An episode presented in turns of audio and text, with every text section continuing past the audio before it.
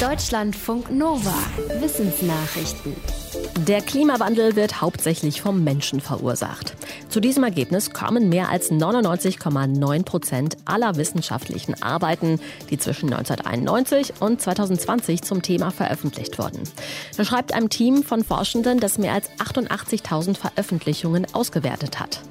Die Fachleute entwickelten einen Algorithmus, der Forschungsarbeiten nach Schlüsselwörtern durchsuchte, die oft von Skeptikern verwendet werden, zum Beispiel kosmische Strahlung und natürliche Zyklen.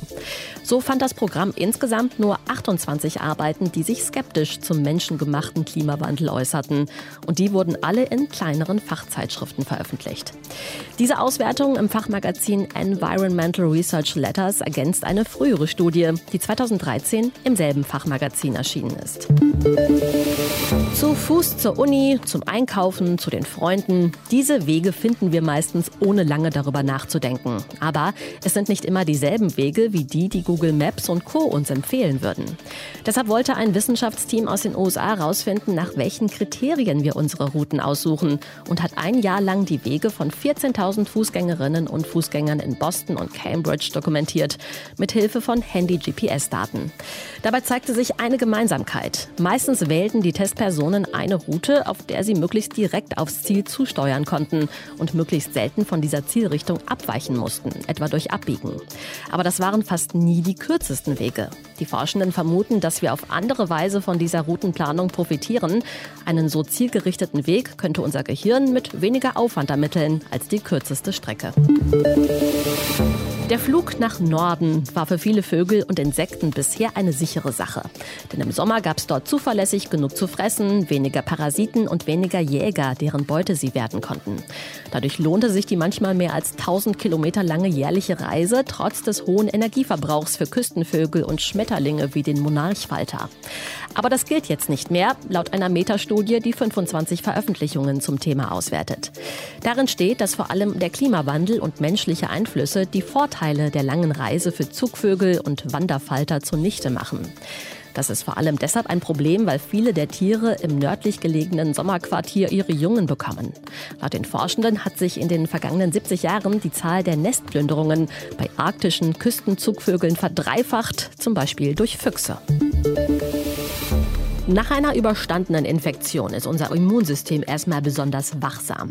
Jetzt hat ein internationales Forschungsteam nachgewiesen, dass so ein Schutz bei Mäusen auch weitergegeben werden kann an die Nachkommen. Bei Pflanzen und wirbellosen Tieren war schon bekannt, dass es funktioniert. Die Studie mit Mäusen ist die erste, die das auch für Säugetiere nachweist. In den Experimenten hatten die späteren Mäuseväter vorher eine Pilzinfektion durchgemacht. Ihre Nachkommen waren dann besser gegen bestimmte Infektionen geschützt, zum Beispiel welche mit Kolibakterien.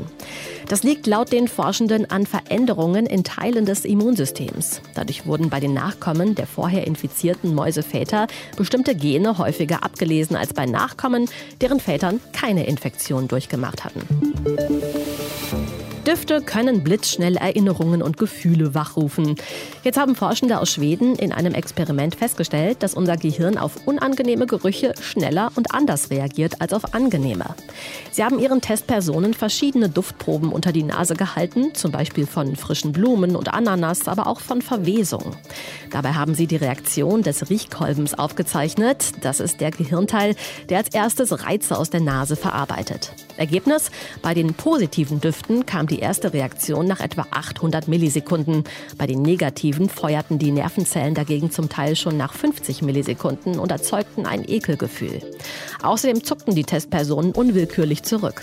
Laut den Forschenden belegt ihr Versuch, dass eine Abwehrreaktion auf ekligen Geruch anders als bisher gedacht kein bewusster Prozess ist, sondern ein instinktiver. Wie man schon weiß, soll uns das vor Gefahren schützen, zum Beispiel vor Vergiftung, ansteckenden Krankheiten oder Raubtieren. Bohren, Proben sammeln, filmen, fahren, sich mit Energie versorgen. Der Mars Rover Perseverance ist quasi eine eierlegende Wollmilchsau. Und zuhören kann er auch noch. Unter anderem gehören nämlich zwei spezielle Mikrofone zu seiner Ausrüstung und die haben schon mehr als fünf Stunden Mars-Atmo aufgenommen. Windböden, Rover, Räder auf Schotter, Motorengeräusche.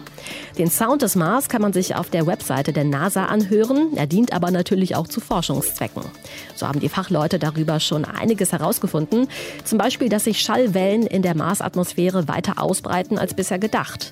Auch bei der Wartung könnten die Tonaufnahmen zum Einsatz kommen. Die Forschenden hoffen, dass sie an der Akustik feststellen können, wenn sich die Räder von Perseverance abnutzen, Staub auf den Solarzellen ablagert oder der Motor technische Probleme hat. Deutschlandfunk Nova